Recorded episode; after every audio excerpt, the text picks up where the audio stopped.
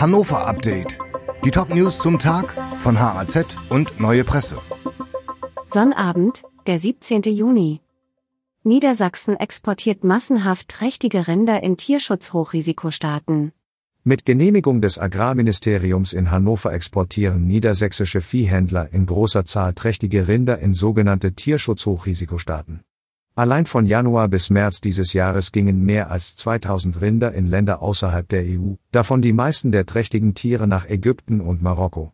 An dieser Praxis hat sich auch unter der grünen Ministerin Miriam Staute wenig geändert, obwohl sie ihre Vorgängerin dafür scharf kritisiert hatte. Nach Angaben der Tierschutzorganisation Vier Pfoten ist Niedersachsen für 87 Prozent der bundesweiten Ausfuhren in Hochrisikostaaten verantwortlich. Offiziell dienen die Exporte dazu, in den Zielstaaten Zuchtpopulationen aufzubauen. Doch die Tierschützer erklären, dass die Rinder in Wahrheit nach dem strapaziösen Transport relativ bald geschlachtet würden, ohne vorherige Betäubung. Amtsgericht errichtet Zäune gegen Obdachlose und Trinker.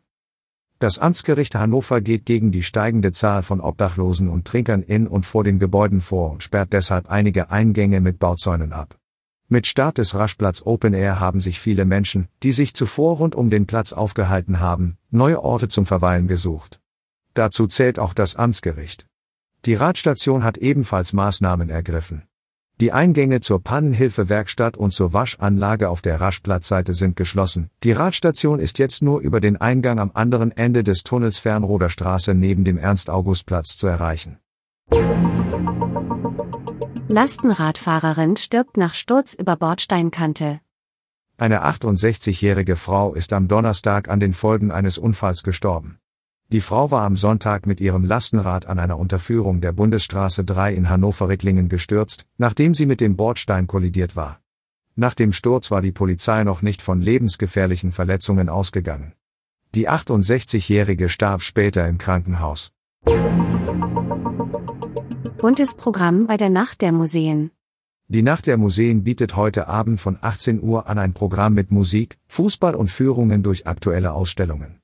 17 Häuser sind dabei, vom Landesmuseum bis zur Villa Seligmann. Eine große Party steigt in der Cumberlandschen Galerie in der Prinzenstraße.